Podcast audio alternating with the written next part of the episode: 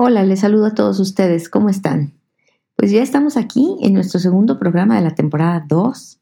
Hoy vamos a continuar con el tema que iniciamos en el primer episodio, en donde hablo de cuál es la afectación, cuáles son las consecuencias en el cerebro de los niños pequeños, de preescolar, menores a los 6 años, del tiempo de aislamiento que se ha tenido que dar a raíz de la pandemia de COVID-19. Y ahora, porque así me lo han pedido, voy a hablar de niños un poquito mayor. Voy a hablar de los niños en edad escolar. Voy a hablar de los, de los adolescentes también, porque en ellos también ha habido una importante repercusión. Quédense por aquí, vamos a ver cosas muy interesantes. Yo soy Marcela Castillo, Auxilio Somos Papás, el podcast. ¡Auxilio! Somos papás.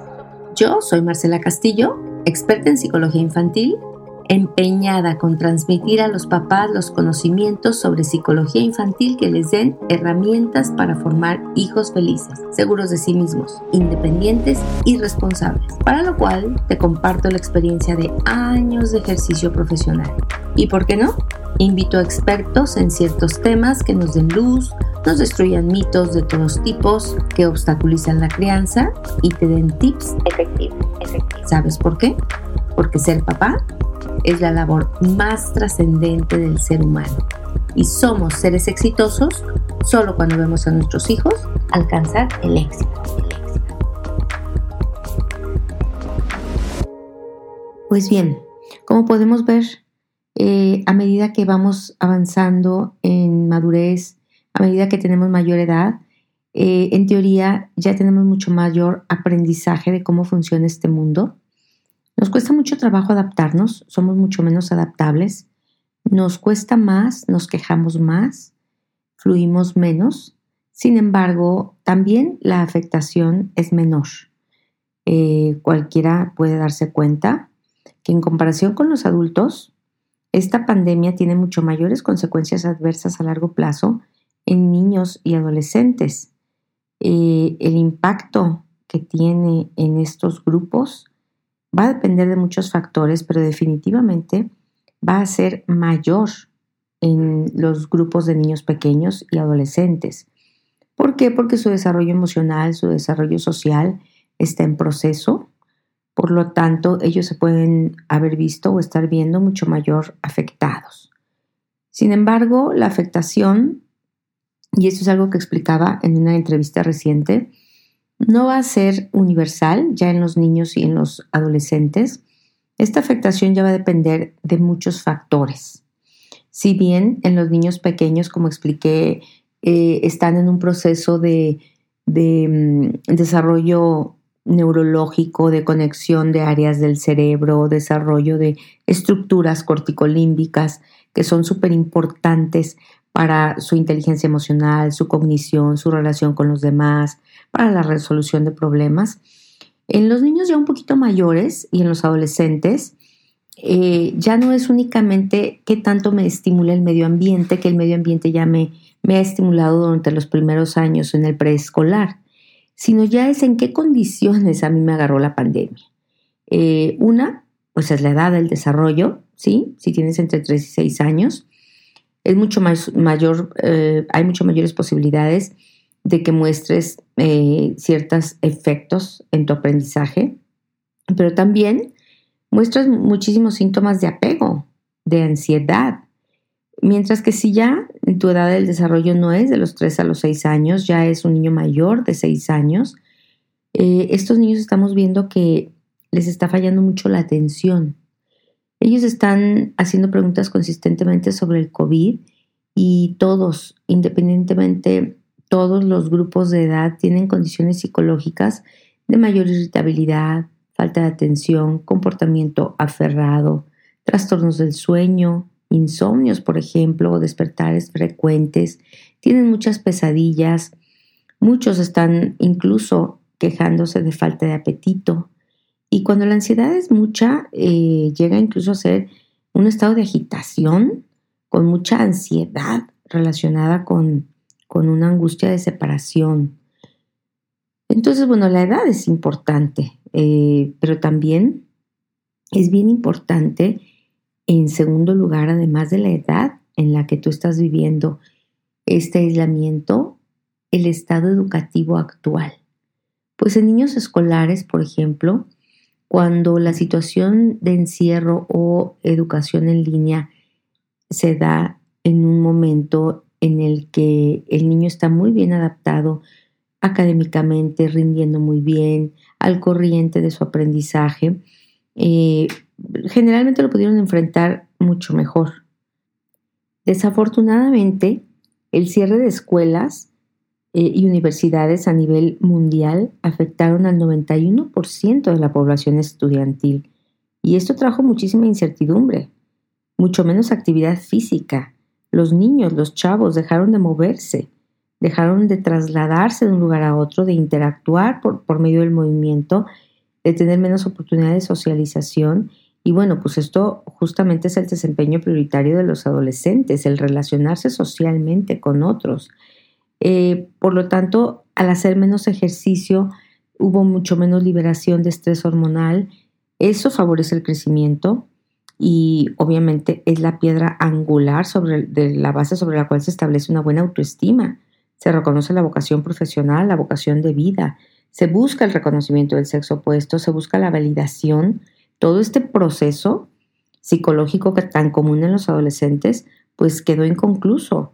Eh, la falta de toda esta actividad, ¿qué, estamos viendo nosotros que provoca en ellos? Mucho aburrimiento, mucha falta de motivación al estudio. Eh, muchísimos de ellos no están motivados a estudiar, incluso se han dado de baja o han decidido postergar el inicio de la educación universitaria. ¿Por qué? Porque tienen sentimientos depresivos leves algunos o hasta francos e incluso cuadros de ansiedad aguda. Es muy común que estemos viendo estos cuadros de ansiedad aguda.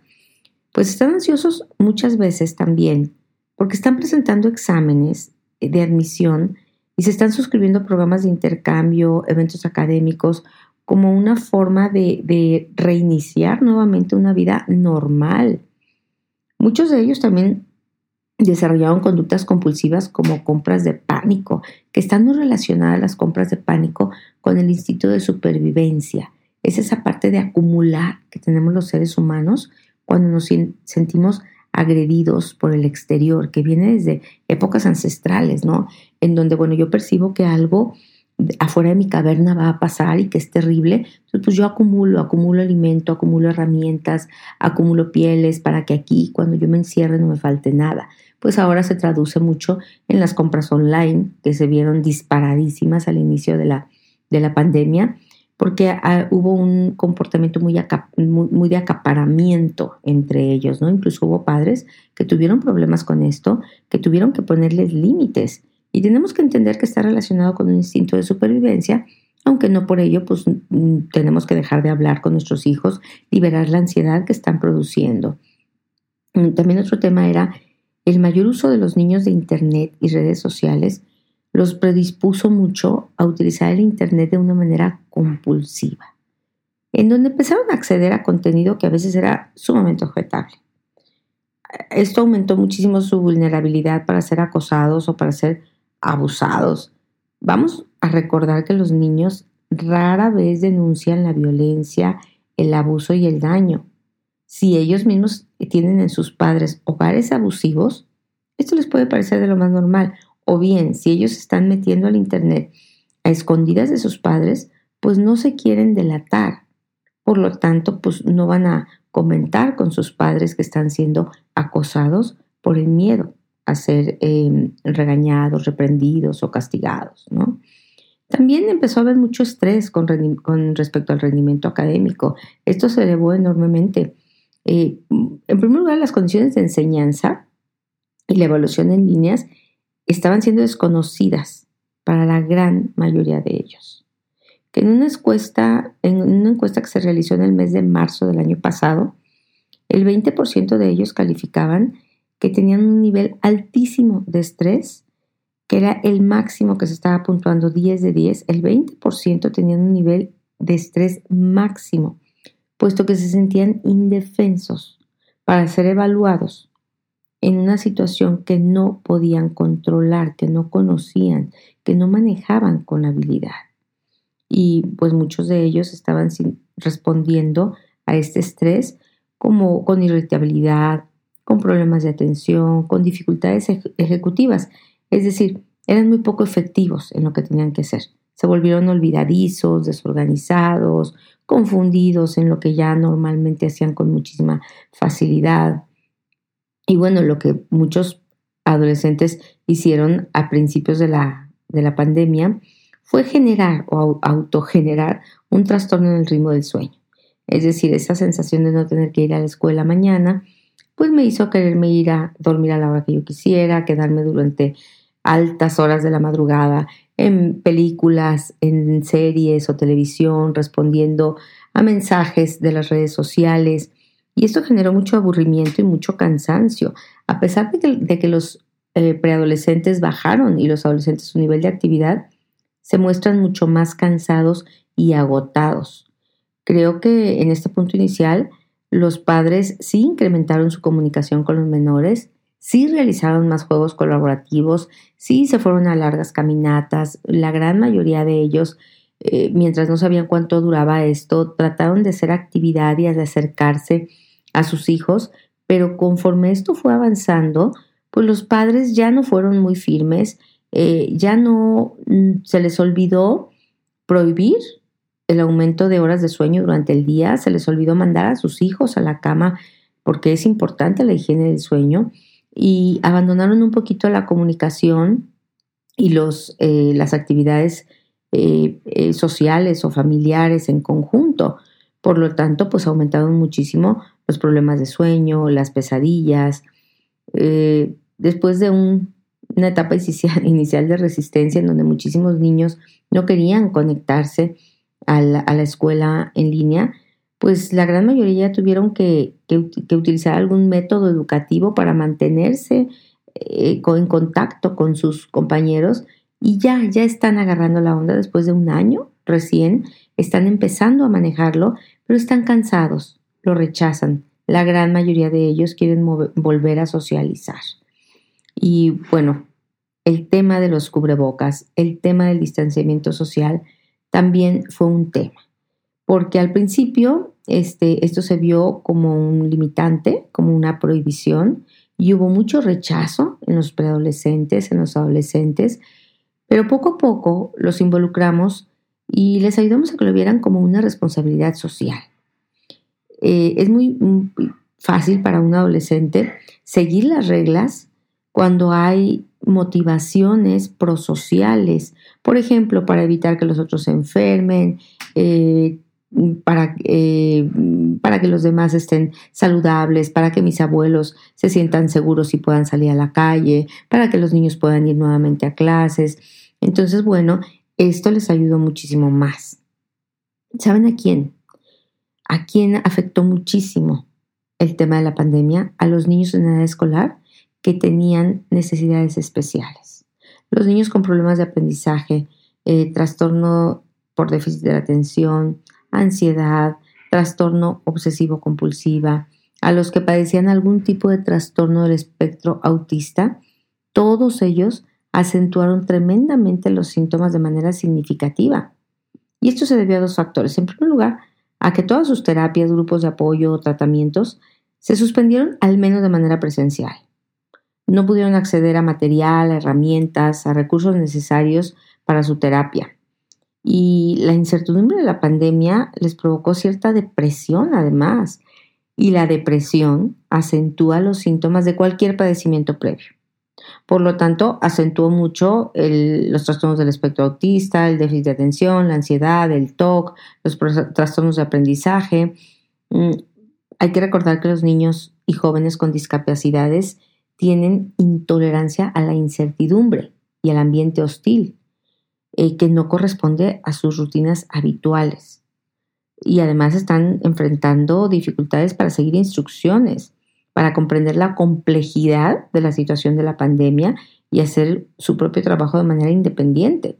Por lo tanto, pues tanto la suspensión de sus, de sus tratamientos como el alto nivel de ansiedad y la ruptura de sus, em, de sus rutinas fueron dos elementos que pusieron muy eh, en, una, en un punto muy eh, susceptible a los niños con necesidades especiales. Ha sido más devastadora para aquellos que no tenían necesidades especiales. Eh, han desencadenado estallidos de rabietas o conflictos con los padres.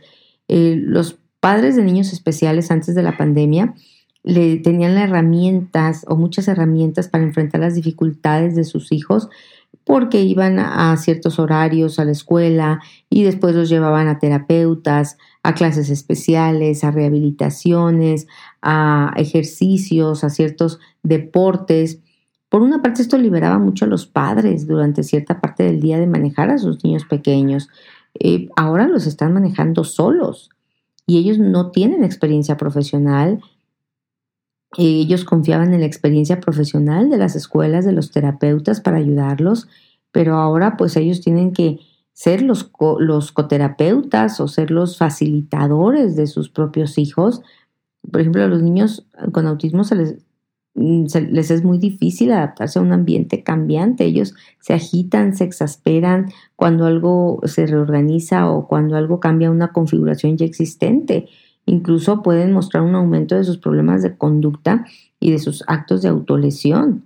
Y es un gran desafío para los padres manejar a estos niños autistas con, esa, con esas rutinas, eh, con, todo ese horario estricto. ¿Por qué? Porque los padres también tienen sus ocupaciones, los padres tienen un trabajo hay que recordar que las personas que se dedican a la educación especial no solamente tienen la preparación y el conocimiento, sino que además pues es, su razón de vida, es su estilo de vida. Por lo tanto, pues ellos llevan adecuadamente el tratamiento eh, de todos estos niños especiales, ¿no? Por ejemplo, los que los niños con déficit de atención, ellos mm, constantemente están luchando por dar un sentido a lo que les rodea a partir de las señales que están recibiendo de sus cuidadores. A ellos no les gusta estar encerrados en un lugar, no, se, les dificulta mucho tocar las cosas eh, y ahora se les ha pedido mucho no toques, no te muevas, no te toques la cara, no toques esta, eh, esta superficie, se les aísla en un lugar, se mueven menos, son muy hiperactivos ellos, son muy impulsivos, les cuesta mucho trabajo controlar su conducta dentro de la casa y el estar los padres motivándolos a tener tareas sedentarias, un juego de mesa, una actividad, este, a no salir de su casa, obviamente está alterando muchísimo la dinámica familiar. Eh, algunas eh, dificultades también las están teniendo los niños que tienen un trastorno obsesivo compulsivo. No son pocos los niños en nuestra sociedad que tienen un trastorno obsesivo compulsivo. Algunas cifras estiman que el 4% de los niños tienen un trastorno obsesivo compulsivo. Y además, los niños ansiosos han desencadenado más obsesiones y compulsiones relacionadas con la contaminación, el acaparamiento, preocupaciones somáticas, de enfermedad, de muerte, eh, pensamientos recurrentes de la salud de su familia, eh, preocupaciones de, la protección que deben tomar, de cuál es la preocupación del COVID.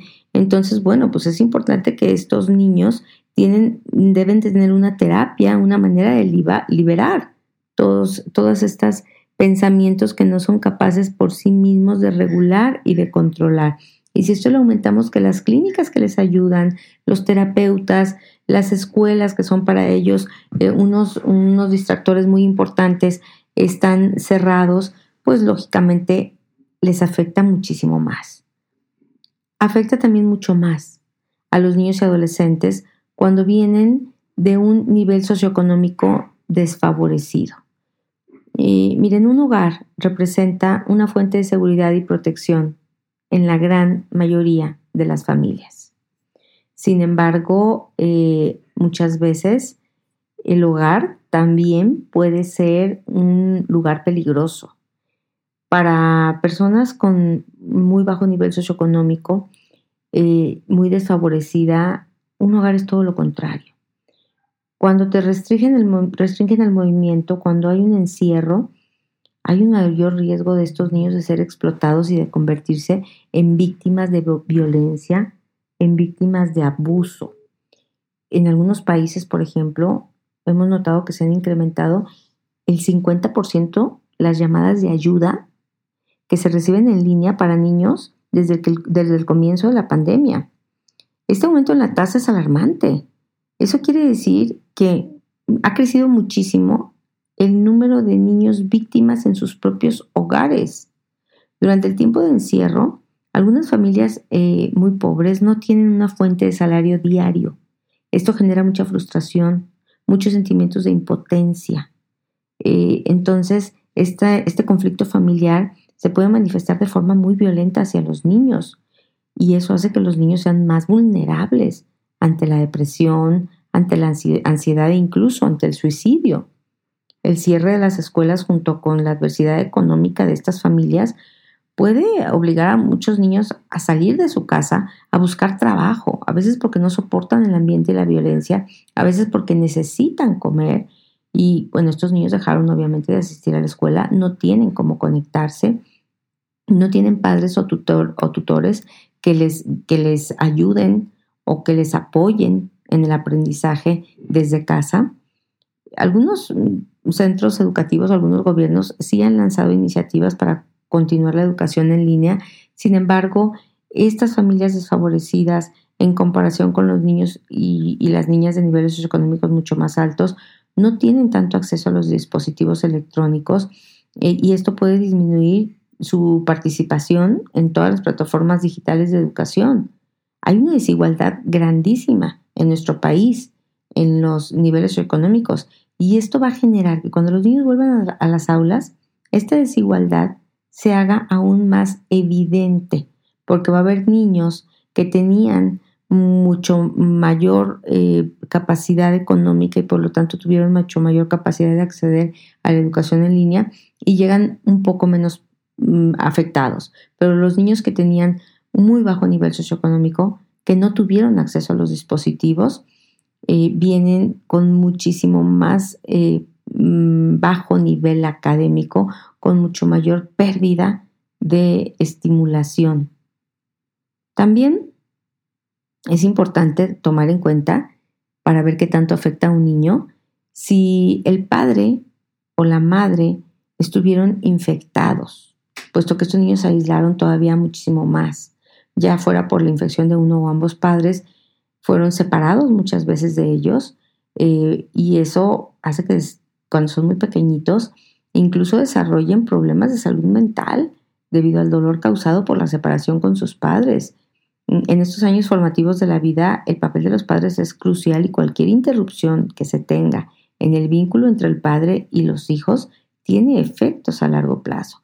En los niños más pequeñitos recién nacidos son mucho más vulnerables. Ellos pueden desarrollar sentimientos de tristeza, ansiedad, miedo a la muerte, miedo a la muerte de los padres. Eh, en los niños ya escolares, los pensamientos obsesivos, ansiedades, miedo a que los padres sean aislados en el hospital nuevamente. Esto tiene un desarrollo muy perjudicial en su seguridad y en su desarrollo psicológico. Eh, muchas veces los niños tienen sentimientos de angustia reprimidos que pueden convertirse hacia adentro en miedo emocional, pero hacia afuera en problemas de conducta. Es probable que se muestren muy ansiosos, muy agresivos, muy desafiantes, muy oponentes, como, como enojados, muy enojados con la vida, porque en realidad tienen muchísimo miedo, ¿ok? Entonces, bueno, ¿qué es lo que ha pasado? Que con el objetivo de que se prevenga universalmente, que se promueva la salud mental, las organizaciones internacionales han emitido diversas pautas teniendo en cuenta las necesidades de salud mental en los niños, pero han sugerido a los papás que interactúen con sus hijos de manera constructiva, que se comuniquen con ellos, que hablen o platiquen de cómo se sienten, pues muchos de estos niños están mostrando lo que llamamos trastorno de estrés postraumático. Los, desastres naturales eh, y estos eventos eh, que tienen un efecto tan importante sobre la población mundial tienen un efecto traumático que ya son, han sido descritos por la Asociación Americana de Psiquiatría en su quinta edición, que es el Manual Diagnóstico y Estadístico de las Enfermedades Mentales, en donde se habla de que las epidemias es una forma de desastre natural y a menudo conlleva vivencias generalizadas y compartidas de amenaza para la propia vida y de los que nos rodean. Y esto debe ser considerado en todo su potencial traumático en los niños y adolescentes. el 30% de los jóvenes eh, se han sentido expuestos a este evento traumático y han desarrollado síntomas eh, como la ansiedad, el, miedo, la inseguridad.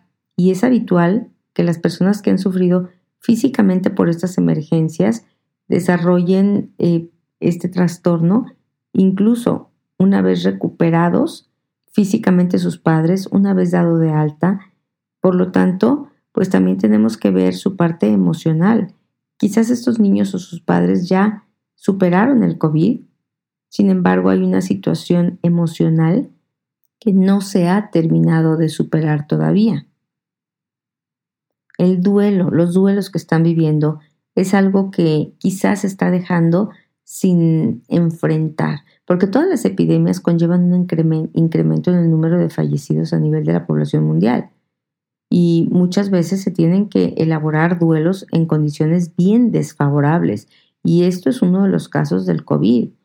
Un duelo requiere de mucho contacto, contacto con, las personas cercanas, el despedirse de las personas amadas, de los seres queridos que han sido víctimas de esta pandemia, pero cuando estas, estos rituales de despedida como los funerales, los entierros, las visitas al hospital con una persona grave no se pudieron celebrar con el fin de evitar los contagios.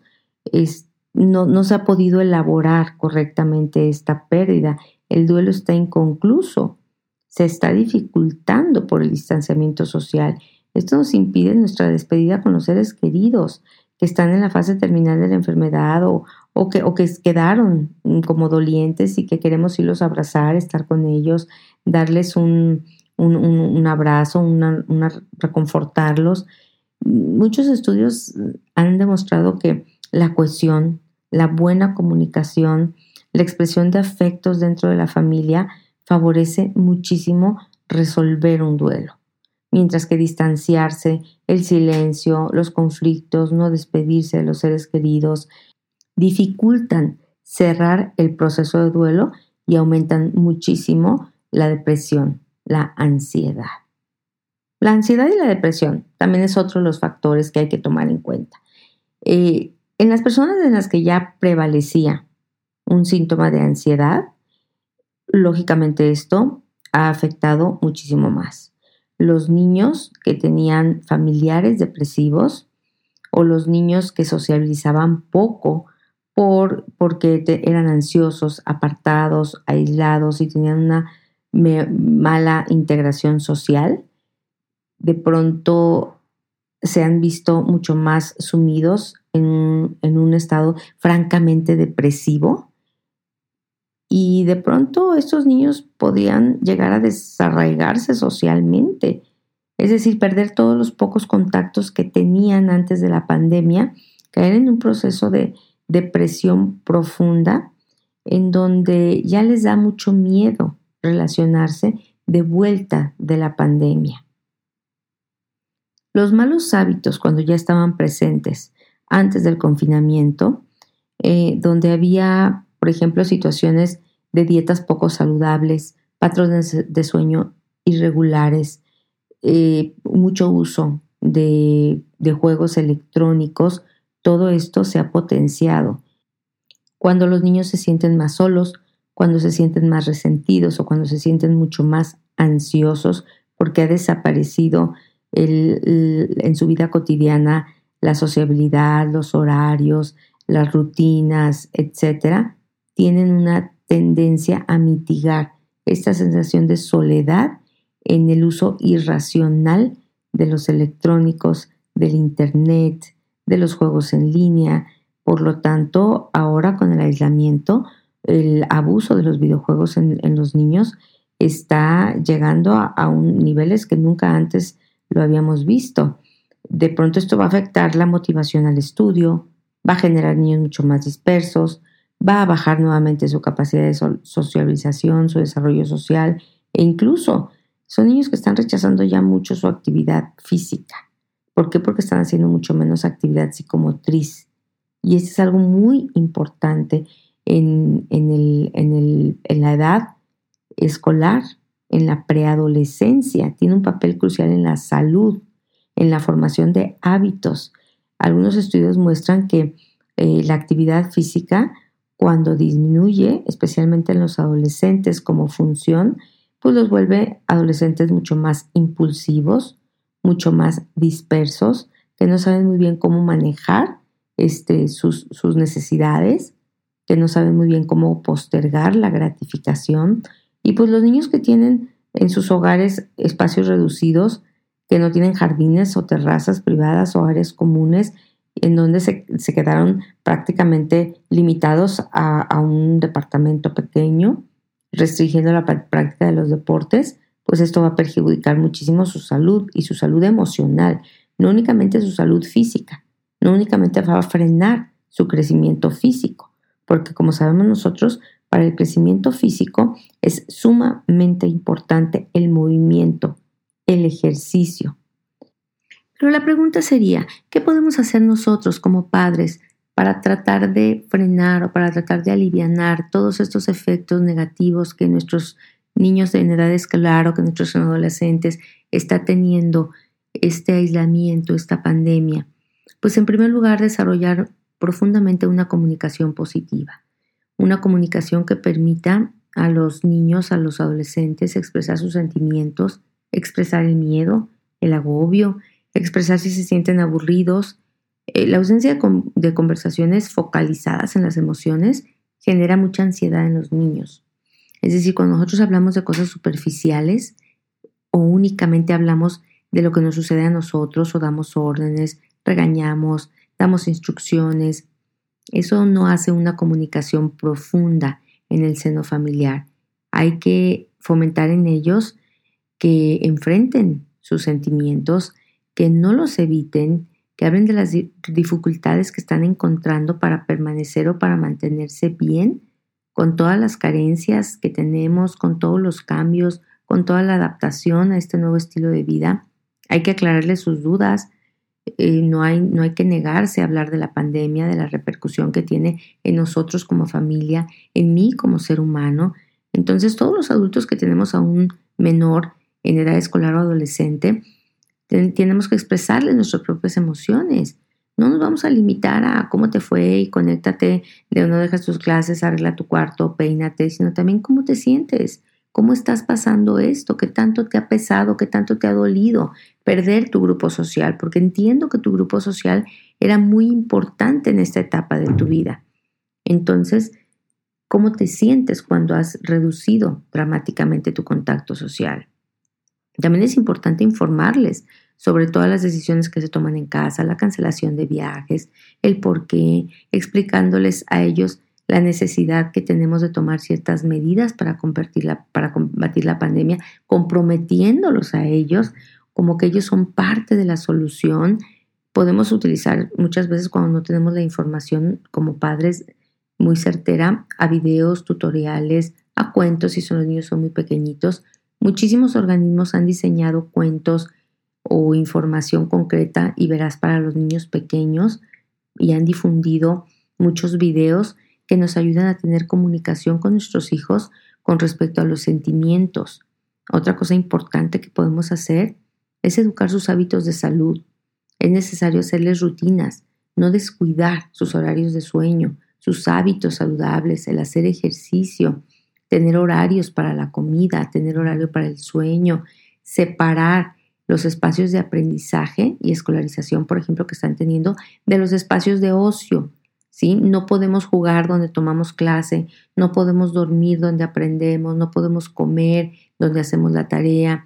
En la medida de lo posible, hay que separar eh, estos espacios para, para que la mente pueda comprender y adaptarse a que hay una actividad un modo, un, un, estado anímico en cada uno de los espacios que yo tengo. Los horarios estructurados van a permitir disminuir muchísimo la incertidumbre, el aburrimiento de los niños. Y cuando les ponemos ejercicio físico adecuado, con un adecuado descanso nocturno, esto va a ser fundamental para que estén de buen ánimo los niños. Las pantallas, pues sí, son unas buenas aisladas, unas buenas aliadas, perdón, son unas buenas aliadas siempre que se abogue por el uso responsable de las mismas. porque por otro lado, esto mm, puede llegar a ser de mm, mucho espacio de ocio, inactividad, puede reducir la diversión. Sin embargo, bueno, podemos utilizarlo de una manera muy inteligente, ¿no? Debemos instruir a los niños también en hábitos de higiene. Esto es muy importante. ¿Qué significa o para qué tenemos el cubrebocas? ¿Qué hace el lavado de manos? ¿Qué hace el lavado de, los alimentos? Eh, ¿Por qué es importante no tocarse la cara o no comer cosas que se levantan del suelo, que no saben de quién son, o vasos que no saben quién ha bebido ahí? Los niños aprenden por imitación. Por lo tanto, cuando nosotros cumplimos con estas pautas de higiene, es mucho más fácil que los niños cumplan con las pautas de higiene. Y se ha hablado también mucho de que la pandemia está cambiando la vida familiar de muchos hogares, eh, por lo tanto, el centro de todas las actividades diarias, escolarización, trabajo, ocio, tiene que ser ya en el domicilio. Por lo tanto, los padres y las madres tienen que tener técnicas de parenting, técnicas de crianza positiva. Ahorita ya no nos podemos nosotros fiar de que estamos con nuestros hijos un rato y el mal comportamiento, pues nos lo vamos a repartir entre los maestros de fútbol, entre la maestra de ballet, entre los compañeros del coto. No, es importante voltear a ver si nuestros hijos tienen una buena conducta, eh, saben comunicarse, saben lidiar con su estrés, saben utilizar técnicas de relajación y muchos padres se han tenido que convertir en, pues, en psicólogos de sus hijos para platicar con ellos, para orientarlos, para prevenirlos de las redes sociales. Y bueno, de ahí que muchísimas organizaciones han desarrollado ciertas guías que yo les invito a ustedes a revisar a los padres para afrontar crisis eh, originadas por el COVID de forma positiva. Esas guías están por las páginas de la Organización Mundial de la Salud y nos ayuda como padres, eh, generalmente son guías muy sencillas que van tendientes a estrechar mucho la convivencia con tus hijos, a construir una relación saludable, a tener con ellos sentido del humor, no solamente educación, no solamente regaños y reglas, a que de manera conjunta se hagan todas las actividades domésticas, a que se inventen actividades lúdicas, a que se tenga pues como mucha creatividad para hacer nuevas rutinas en casa que nos hagan sentir muy unidos, que nos hagan sentir muy comunicados, muy abiertos, como que estamos pasando por una época en donde todos estamos atravesando juntos, pero no estamos solos, nos tenemos los unos a los otros. Y esto va a reducir muchísimo el nivel de estrés y el efecto negativo que tiene la pandemia en nuestros niños. Yo les invito a hacerlos. Yo les invito a mejorar su crianza, a, educar a sus hijos en hábitos de salud y a tener una comunicación positiva con ellos. Es algo que podemos hacer para minorar el efecto de la pandemia. Pues hasta aquí, los espero en el próximo podcast. Yo soy Marcela Castillo y esto fue Auxilio Somos Papás, el podcast.